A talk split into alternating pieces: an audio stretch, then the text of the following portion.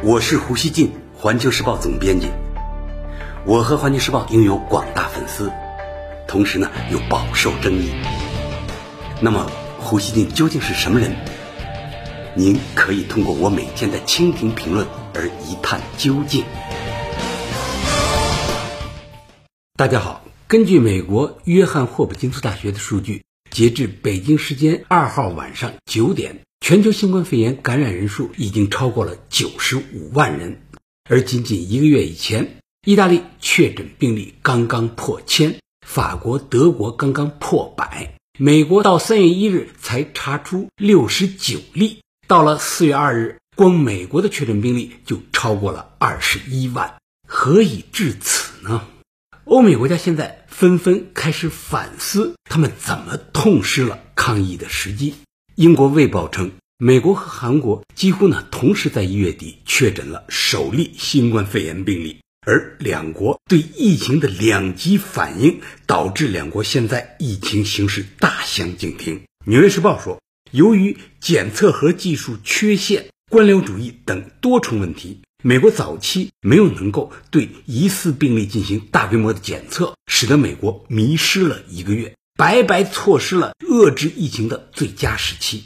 根据法国一家民调机构四月一日发布的民调结果，百分之七十三的法国人呢认为政府封城、隔离等一系列必要措施来得太晚了。美国纽约州州长科莫周二抱怨说，各州和联邦政府都在争夺设备，导致价格飞涨。这就像在拍卖网上和其他五十个州一起竞拍一台呼吸机。乔治华盛顿大学的教授列维说：“情况本不必如此，我们浪费了好几个星期的时间来提高个人防护设备的生产能力。”他还说：“尽早检测是控制疫情的关键，但美国政府至今没能做到像韩国和新加坡那样的检测力度。”路透社二日发表了一篇文章，标题就是“一切尽在掌控中”。欧洲是如何梦游般陷入新冠危机的？欧盟的文件显示，就在欧洲开始抢购口罩、呼吸机和检测工具的一个月前，各国政府曾向布鲁塞尔表示，他们的医疗系统已经做好准备，没有必要再订购更多的库存。文章说，在湖北省封省两周后，二月五日，欧盟委员会的一名官员还自满地表示，一切尽在掌控中。现在，意大利已经有一点三万人死于新冠肺炎，几乎是中国死亡病例的四倍。与此同时，中国的抗疫经验获得了全球专业人士的肯定。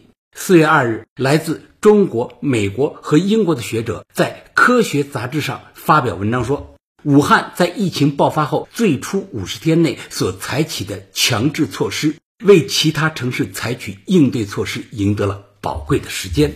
参与研究的牛津大学学者戴伊表示：“我们的分析显示，如果没有武汉的封城措施和全国性的应急反应，中国武汉以外的感染人数应该在七十万以上。”伦敦帝国学院的研究说，欧洲十一国因为在疫情爆发后采取中国的封城等严格防疫措施，可能已经拯救了五点九万人。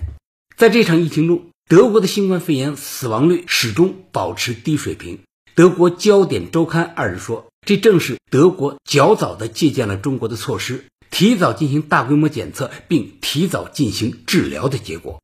其他国家也纷纷改进抗疫措施。据美国雅虎新闻网二日的报道，特朗普正在考虑国家封锁。截至四月一日，美国已经有三十一个州宣布了居家令，就是不许出门。而随着形势越来越严峻，欧美国家对于戴口罩的态度正在发生逆转。戴口罩是有用的，也终于开始成为全球共识。美国有线电视新闻网二日刊登了一篇题为《关于戴口罩这件事儿，亚洲人可能是对的》这样的文章。文章质问道：随着戴口罩能防传染的证据增多，我们必须扪心自问。如果今年一月份我们的官员不说口罩无用，而是呼吁加快生产、提供家庭自制口罩指南，以及请求别国捐赠，美国可以避免多少感染啊？而之前坚定认为民众不需要戴口罩的美国疾控中心主任，本周呢也改口，呼吁大众戴上口罩，防止社区传播。特朗普总统也对此表示持开放态度，他还建议人们出门可以带条围巾。另外，洛杉矶市长公开建议所有市民在公共场所佩戴非医用口罩，他是第一位发出这种呼吁的美国市长。据路透社一日报道，美国民主党籍联邦参议员班奈特和妻子已加入美国民间裁缝大军，制作布口罩。英国《每日电讯报》一日说，英国政府在口罩问题上是不是错了？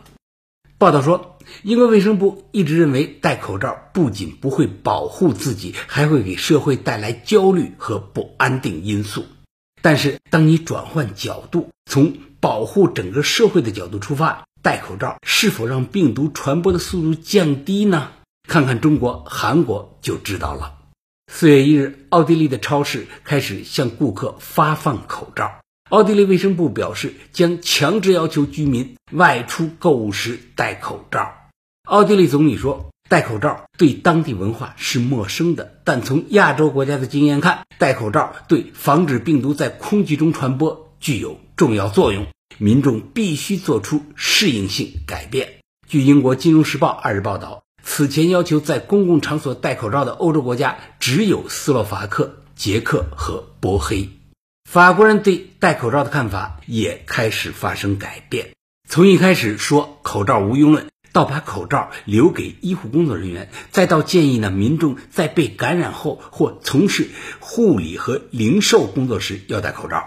虽然呢法国政府并未要求普通民众佩戴口罩，但出门戴口罩或者用围巾遮住口鼻的法国民众现在越来越多了。防控新冠肺炎，老百姓出门该不该戴口罩？亚洲与西方的看法一直不同，然而这一次看来呢，亚洲人占上风了。老胡认为这一变化值得欢迎。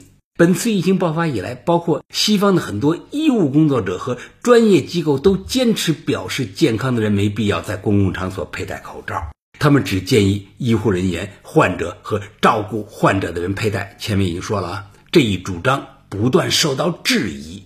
既然口罩对医护人员有用，为什么普通人就不需要他们了呢？这不矛盾吗？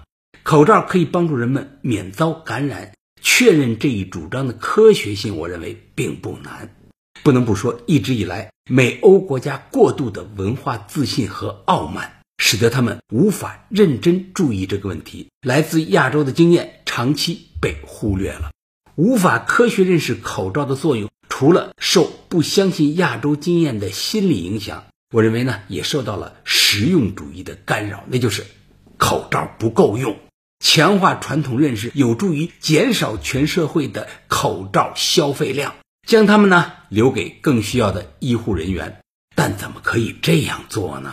缺口罩，咱们应该早点组织生产和购买呀。美国和欧洲他们的生产能力是有的，关键是没有重视。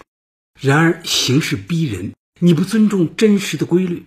它就会反过来让你蒙受损失。